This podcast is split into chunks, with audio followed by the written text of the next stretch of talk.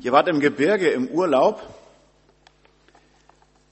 Das erste Mal im Gebirge war ich in den 80er Jahren im Rahmen einer botanischen Exkursion. Gehörte zu meinem äh, Biologiestudium, was ich unter anderem auch absolviert habe. Und wir gastierten in der Umgebung von Ischgl im Sommer. Im Winter sehr schön, kann man Skifahren. Ich kann das ja nicht. Äh, wir waren im Sommer da, einige Tage zunächst im Patznautal auf österreichischem Gebiet und dann ging das höher. Dann kommt man irgendwie automatisch aufs Schweizer Gebiet, Fimbatal heißt das da, Heidelberger Hütte. Tolle Gegend. Da hatten wir mitten im August eines Morgens dann eine schneeweiße Landschaft. Das kann man da oben haben auf zwei, fast zweieinhalbtausend Meter Höhe. Wir waren jeden Tag stundenlang unterwegs im Gebirge, äh, um Pflanzen zu bestimmen, ja, das ist prickelnd, das glaubt man gar nicht, aber wir fanden, das war prickelnd, das war echt spannend. Und wir bewegten uns, um Kraft zu sparen, das hatte uns dann äh, jemand beigebracht, wir bewegten uns auf Isolinie. Äh, hat jemand eine Vorstellung, was das heißt, auf Isolinie bleiben? Also, dass man nicht auf die Idee kommt im Gebirge, wenn man den ganzen Tag unterwegs ist, immer hoch, runter, hoch, runter, hoch, runter, weil das kannst du irgendwann nicht mehr, wenn du das nicht gewohnt bist, sondern immer versuchen, eine gleichbleibende Höhe zu halten, ja? So gingen wir dann am Hang immer auf gleichbleibender Höhe lang. Da war natürlich kein Weg sondern man lief da irgendwie über die Wiesen oder Almen oder wie auch immer man das da oben nennt. Das habe ich alles schon wieder vergessen. Und das kam dabei nicht nur einmal zu doch brenzligen Situationen, denn manchmal war der Hang so steil, und wir wollten ja auf Isolinie bleiben und mal gucken, was uns da an Pflänzchen begegnet. Manchmal war der Hang so steil, dass ein klitzekleiner Fehltritt genügt hätte, um aus der Balance zu geraten und dann mit unabsehbaren Folgen nach unten zu kullern. Und da konnte man manchmal ganz schön weit kullern. Und du wusstest nicht, wo du und ob du und wie du. Gott sei Dank blieb uns allen so ein verhängnisvoller Fehltritt erspart. Eine ganz andere Art von Fehltritt kann man beobachten, wenn man bei uns in Kiel in der Nähe des Landesfunkhauses des NDR unterwegs ist. Die jetzt schmunzeln wissen, wo der NDR liegt. Da gibt es auch noch andere Einrichtungen, öffentliche Einrichtungen neben dem NDR, zum Beispiel das Haus der Kirche des Kirchenkreises Altholstein, aber das meine ich nicht. Äh, sondern ich meine so einige Häuser, die da mit Herzchen bemalt sind, mit einer roten Leuchtreklame, Girls steht dann da zum Beispiel drauf. Und Tag und Nacht kann man Männer, und es wird sich dabei durchaus auch um Ehemänner handeln, kann man Männer als vorbeifahrender Autofahrer so sehen, die scheinbar an den umliegenden Häusern völlig uninteressiert sind, aber dann doch mit wenigen Schritten ab nach rechts oder links, je nachdem, von wie sie gerade kommen, in einem der Eros Center verschwinden.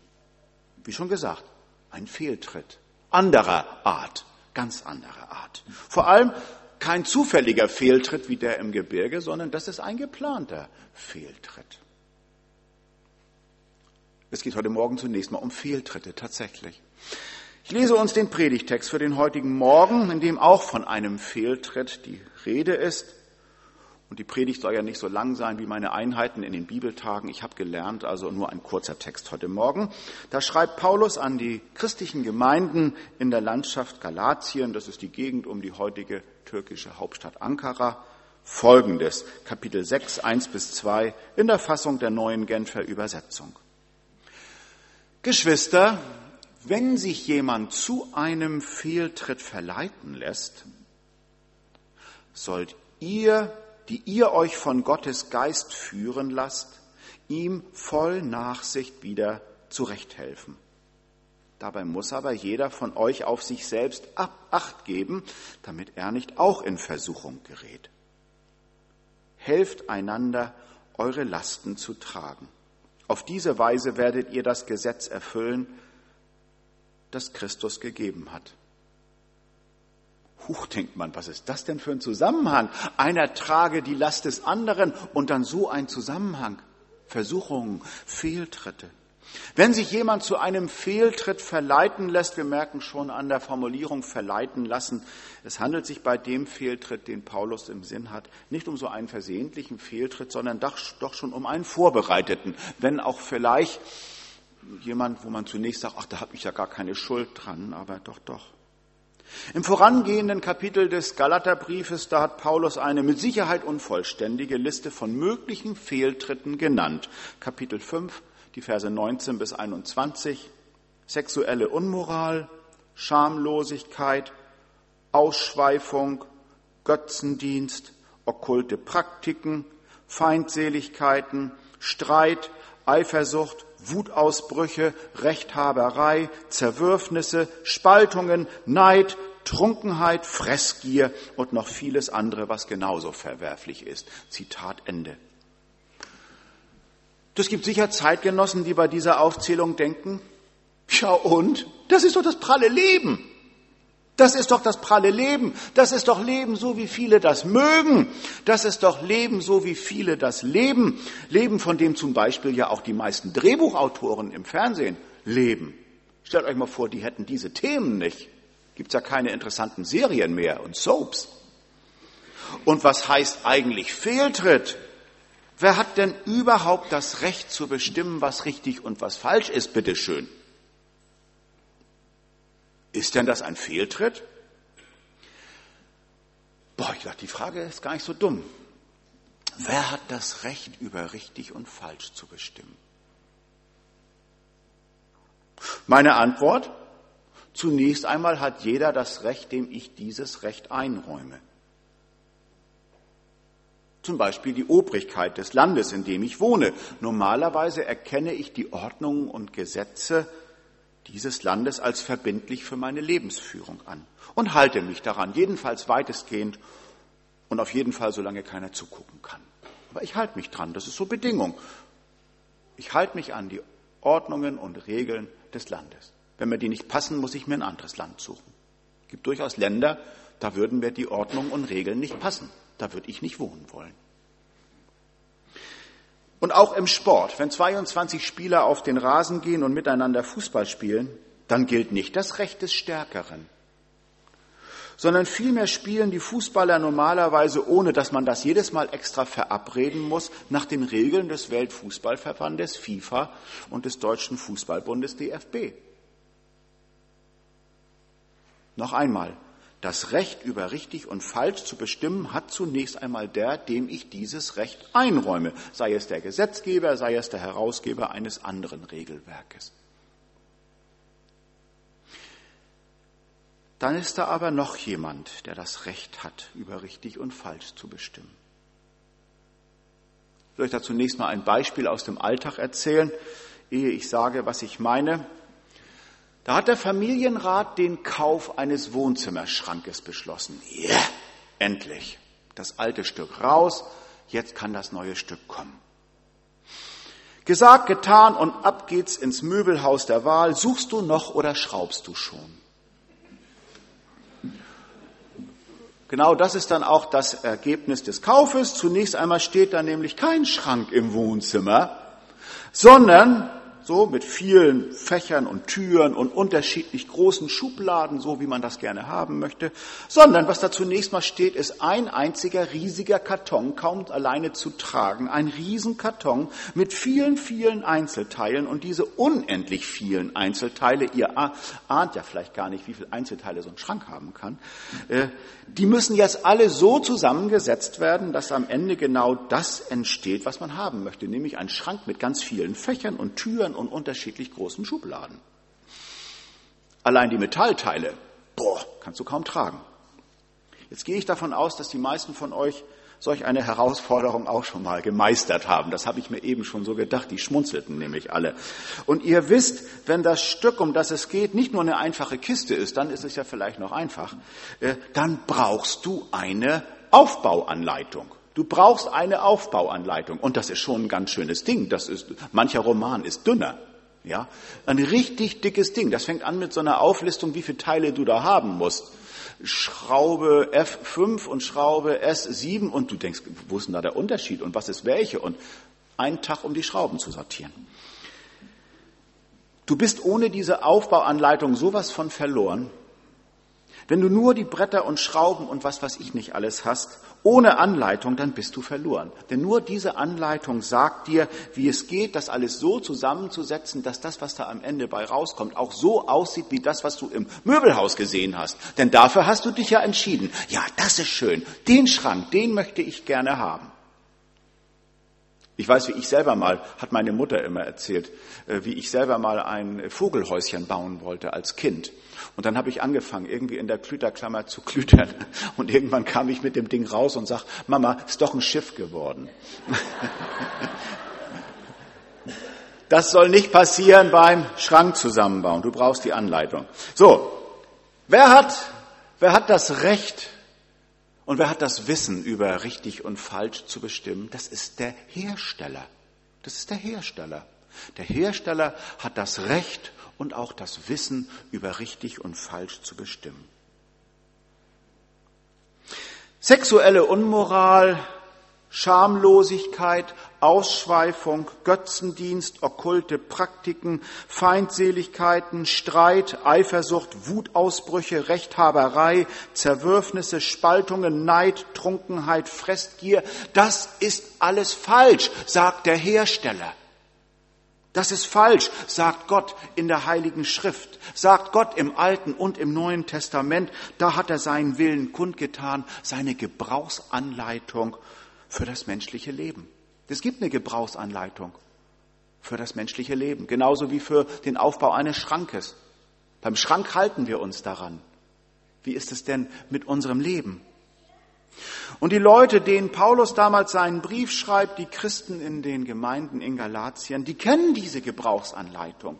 Die wissen, was vor Gott falsch ist und wir können davon ausgehen, dass die genauso darum bemüht sind, es nicht zu Fehltritten kommen zu lassen, wie es Christen in den Gemeinden und Gemeinschaften unserer Zeit sind. Wir wollen richtig leben als Christen. Wir wollen doch nicht falsch leben. Oder warum gehen wir denn Sonntagmorgen in den Gottesdienst? Doch auch, um wieder neue Impulse für ein gutes, vor Gott gutes Leben zu bekommen. Aber ich bin mir sicher, zumindest vor sich selbst, da muss wohl jede und jeder von uns zugeben, in bestimmten Situationen dazu zu neigen, anders zu handeln als sie, als er es gerne möchte.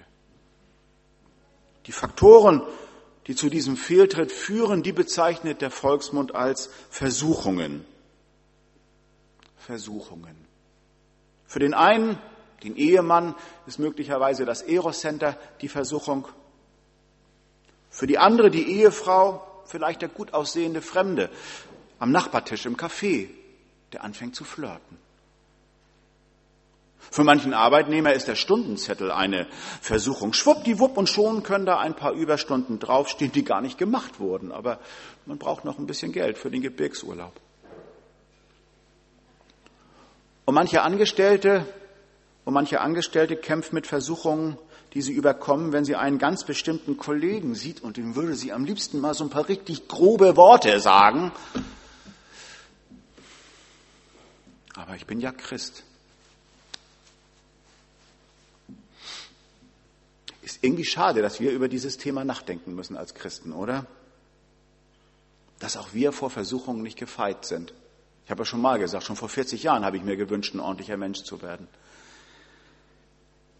Wir bemühen uns als Christen ja darum, nicht maßlos zu leben. Vielmehr haben wir uns entschieden, einen bestimmten Maßstab einzuhalten. Unser Maßstab, unser Vorbild, mein Vorbild, das ist doch Jesus Christus. So wie der gelebt hat, so würde ich auch gerne leben. Und so wie ich denke, dass er möchte, dass ich lebe.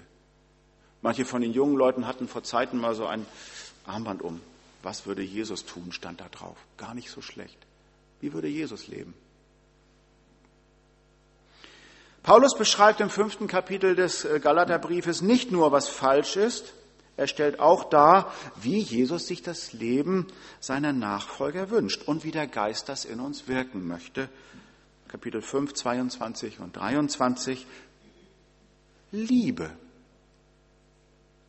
Freude, Frieden, Geduld, Freundlichkeit, Güte, Treue, Rücksichtnahme, Selbstbeherrschung. Ja, das hört sich besser an, ne? Das hört sich so an, wie Gott das gefallen könnte. Boah, denkt man, der Paulus, das war bestimmt ein Held. Der hat das bestimmt gut hingekriegt. Mit der Geduld und mit der Freundlichkeit immer und der Rücksichtnahme und der Selbstbeherrschung. Aber es ist interessant. Derselbe Paulus, der so gut beschreiben kann, wie das Wesen eines Christen sein soll, wenn der derselbe Paulus seine eigene Lebensführung betrachtet, dann kommt er zu einer ganz anderen Bilanz. Nachzulesen im Römerbrief im siebten Kapitel, so einige ausgewählte Verse. Zitat. Ich verstehe selbst nicht, warum ich so handle, wie ich handle, schreibt Paulus da.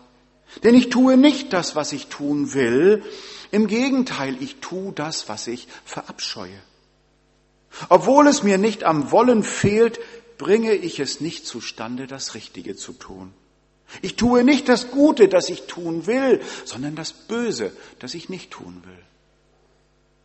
Das schreibt Paulus, der größte Theologe der damaligen Zeit. Und Paulus beschreibt etwas, was wir, denke ich, alle kennen aus unserer eigenen Erfahrung. Paulus beschreibt, dass er sich immer wieder außerstande sieht, Versuchungen zu widerstehen.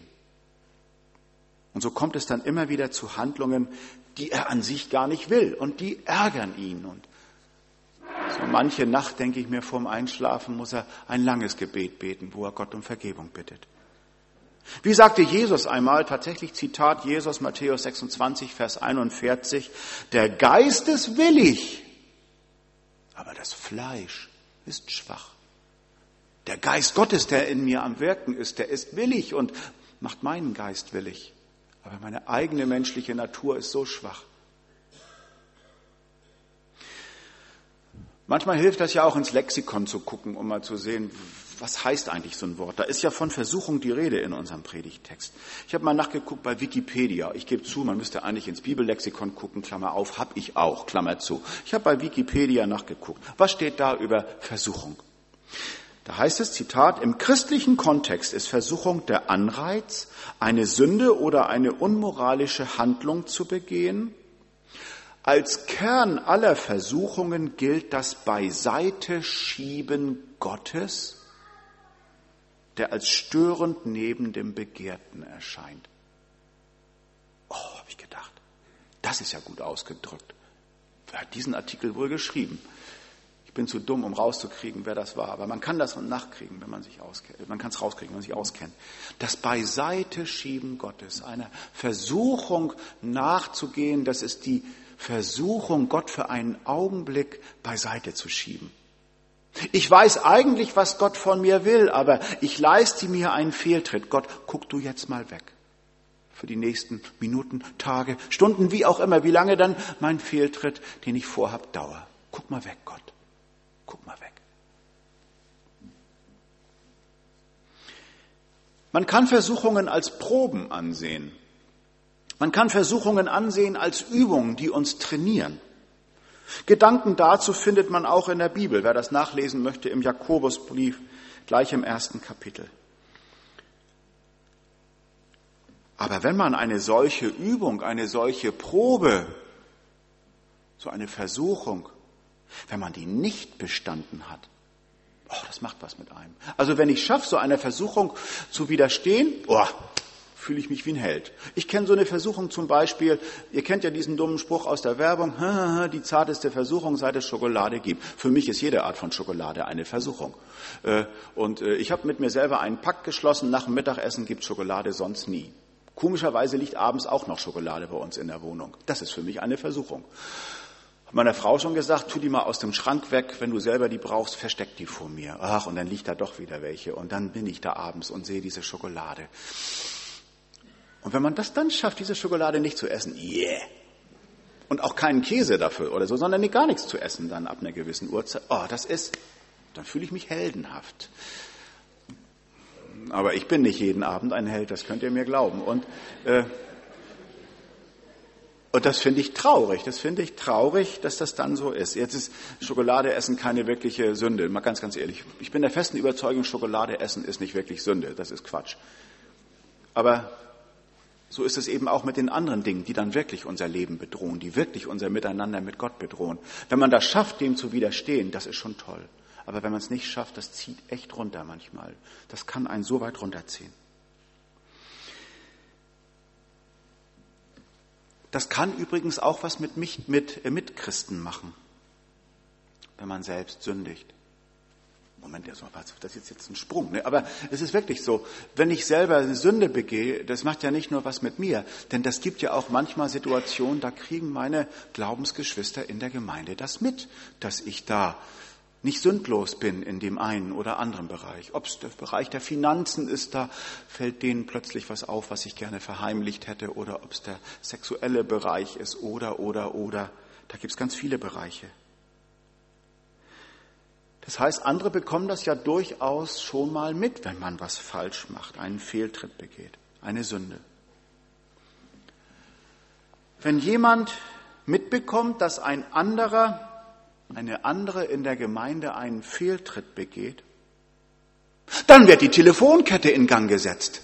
Ja, hast du schon gehört? Also der, hm, der, die, die, und wenn das Gespräch zu Ende ist, und das dauert eine ganze Zeit, weil das muss ja erstmal erklärt werden, was ist da passiert? Oh, hätte ich ja nie gedacht.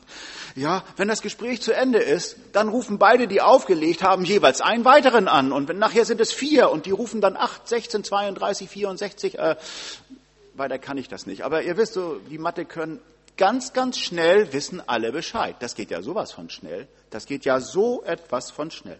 Du musst nur dem Richtigen, du musst nur der Richtigen in der Gemeinde was erzählen, dann ist jede Nachricht nach dem Schneeballsystem schnellstens rum. Vor allem, wenn es sich dabei um eine schlechte Nachricht handelt. Denkt ihr, das ist ja interessant, sowas zu hören aus anderen Gemeinden, das gibt es bei uns natürlich nicht. Dann sage ich euch, bei anderen Gemeinden gibt es das. Zitat. Geschwister, wenn sich jemand zu einem Fehltritt verleiten lässt, sollt ihr, die ihr euch von Gottes Geist führen lasst, ihm voll Nachsicht wieder zurechthelfen. Dabei muss aber jeder von euch auf sich selbst acht geben, damit er nicht auch in Versuchung gerät. Helft einander, eure Lasten zu tragen. Auf diese Weise werdet ihr das Gesetz erfüllen, das Christus uns gegeben hat. Christus hat seinen Nachfolgern eigentlich nur ein einziges Gesetz gegeben, nur ein einziges Gebot. Nachzulesen in Johannes 13, Vers 34. Und das lautet, ein neues Gebot gebe ich euch, dass ihr euch untereinander liebt, wie ich euch geliebt habe, damit auch ihr einander lieb habt. Und das ist meines Erachtens ganz bestimmt kein Ausdruck von Liebe, wenn die genannte Telefonkette aktiviert wird. Auch nicht, wenn sich jemand was auch vorkommt, über die Sünde eines anderen lustig macht. Das ist auch kein Ausdruck von Liebe. Und übrigens auch nicht, wenn jemand sagt, boah, der hat ja ein dickes Problem, aber das ist seine Sache. Das ist ihre Sache. Glaube ist Privatsache. Sünde erst recht. Nein, das stimmt nicht.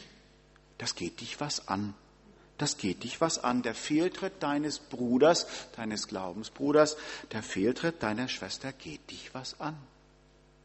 Geschwister, wenn sich jemand zu einem Fehltritt verleiten lässt, sollt ihr, die ihr euch von Gottes Geist führen lasst, ihm voll Nachsicht wieder zurechthelfen. Ich will das jetzt nicht im Detail ausmalen, wie das nun aussehen kann und was man da alles bedenken muss und wie lange man da auch warten muss. Denn das kann ja nicht angehen, wenn ich beim anderen irgendetwas wahrnehme, was offenbar mit Sünde zu tun hat, dass ich jetzt gleich hingehe und gleich zu ihm gehe. Da wären wir ja verrückt. Ja, sondern ich muss schon gucken, bemerke ich da über die Zeit ein Muster, das immer wiederkehrt. Aber wenn ich das bemerke und merkt, der merkt das nicht, dann ist das meine Aufgabe, da mal nachzufragen. Mir hat auch dann und wann jemand in bestimmten Bereichen meines Lebens geholfen, indem einfach jemand zu mir kam, jetzt sag mal, also das musst du mir mal erklären, so wie kannst du als frommer Mann eigentlich, oh Mama, habe ich gedacht, blöd Mann, hau ab. Das stimmt ja auch gar nicht. Und dann habe ich auch erzählt, warum das nicht stimmt. Aber manchmal habe ich auch gedacht, boah, das stimmt aber, der hat aber recht. Mensch, der hat ja recht. Boah, der habe ich mich darüber gefreut, dass jemand das gewagt hat, das gewagt hat, mal auf mich zuzugehen. In Liebe. Das muss schon derjenige sein, der mir auch sonst hm, viel Positives entgegenbringt. Wenn irgendeiner, den ich nicht kenne, sagt und sagt, äh, ja, ich sehe bei dir übrigens folgende Sünde, also beim besten Willen, Rollladen runter und das geht dann irgendwie gar nicht richtig ran. Aber jemand, der mich gut kennt und von dem ich weiß, dem ich wichtig bin, wenn der diese Verantwortung wahrnimmt und mir mal etwas sagt, mir hat das in meinem Leben schon so manches Mal geholfen. Ich bin dankbar für die, es waren fast auswegslos Männer, für die Brüder, die das gemacht haben. Es gibt kein Patentrezept, wie das wirklich aussieht, was Paulus hier andeutet, wenn er von Nachsicht schreibt, von Zurechthelfen. Und wie schon gesagt, wir müssen vorsichtig sein. Aber wenn du merkst, dass da jemand fortgesetzt sündigt, wenn du es kannst, dann geh auf diese Person zu, zunächst mal wirklich du allein und sag dieser Person, was du beobachtest und biete deine Hilfe an. Und wenn du dich nicht dazu in der Lage fühlst und du merkst, das Thema, das, das lässt dir keine Ruhe, dann such dir in der Gemeinde eine Person deines Vertrauens. Nein, keine Telefonkette. Eine Person deines Vertrauens, eine Person und dann besprich mit dieser Person, was am besten zu machen ist, um dem anderen zu helfen. So sehe ich das auch von Jesus beschrieben. Wenn du merkst, dass dein Bruder dann, dann geh zu ihm und sag ihm das. Und wenn das nichts hilft, dann, dann geh zu zweit. Ganz vorsichtig. Und beachte auch, was Paulus schreibt, dabei muss aber jeder von euch auf sich selbst acht geben, damit er nicht auch in Versuchung gerät. Das ist auch eine Form von Lastentragen. Das ist was ganz anderes als das, worüber wir vielleicht nachgedacht haben, als wir das schöne Lied eben gesungen. Das ist vielleicht was ganz anderes als das, worüber wir nachgedacht haben, als wir diesen fantastischen Film gesehen haben. Aber letztlich ist es in diesem Film ja auch. Da ging es um körperliche Handicaps. Aber es gibt manchmal auch geistige Handicaps, geistliche Handicaps wollte ich sagen, geistliche Handicaps. Da bin ich irgendwo behindert in meiner Beziehung zu Gott durch eine Sünde, die ich begehe. Wie gut, dass die Geschwister mir dann weiterhelfen, dass da einer neben mir ist und mal eine Zeit lang mich anschiebt, wenn ich das selber nicht so richtig hinkriege, damit auch ich, ich hätte fast gesagt, in Barcelona ankomme, nein, damit auch ich am, am Ziel ankomme. Wunderbar mit Vorsicht zu genießen, diese Anleitung, äh, tatsächlich aber die gar nicht zu beachten, hielte ich auch für falsch. Wir haben eine Aufgabe aneinander. Fehltritte sind dafür da, ich wage mal einen steilen Satz, dass in der Gemeinde Liebe aktiv wird. Kann man lange drüber nachdenken, ob das richtig ist und wie das aussehen kann. Fehltritte sind dafür da, damit in der Gemeinde Liebe aktiv wird. Die Gemeinde, das ist Gottes Programm für die Entfaltung des Glaubens. Die Gemeinde ist Gottes Programm für, für ein befreites Leben. Die Gemeinde ist Gottes Programm für ein verändertes Leben, nach Gottes Willen verändertes Leben. Die Gemeinde ist Gottes Programm für ein Leben in der Führung des Geistes Gottes. Paulus schreibt, helft einander, eure Lasten zu tragen oder wie es bei Luther heißt, einer trage die Last des anderen. Dazu wünsche ich euch viel, viel Mut und viel, viel Kraft. Kraft von oben. Lasst uns mal einen Augenblick nehmen der Zeit für das persönliche Gebet. Vielleicht möchtest du jetzt Gott antworten in der Stille, dann tu das.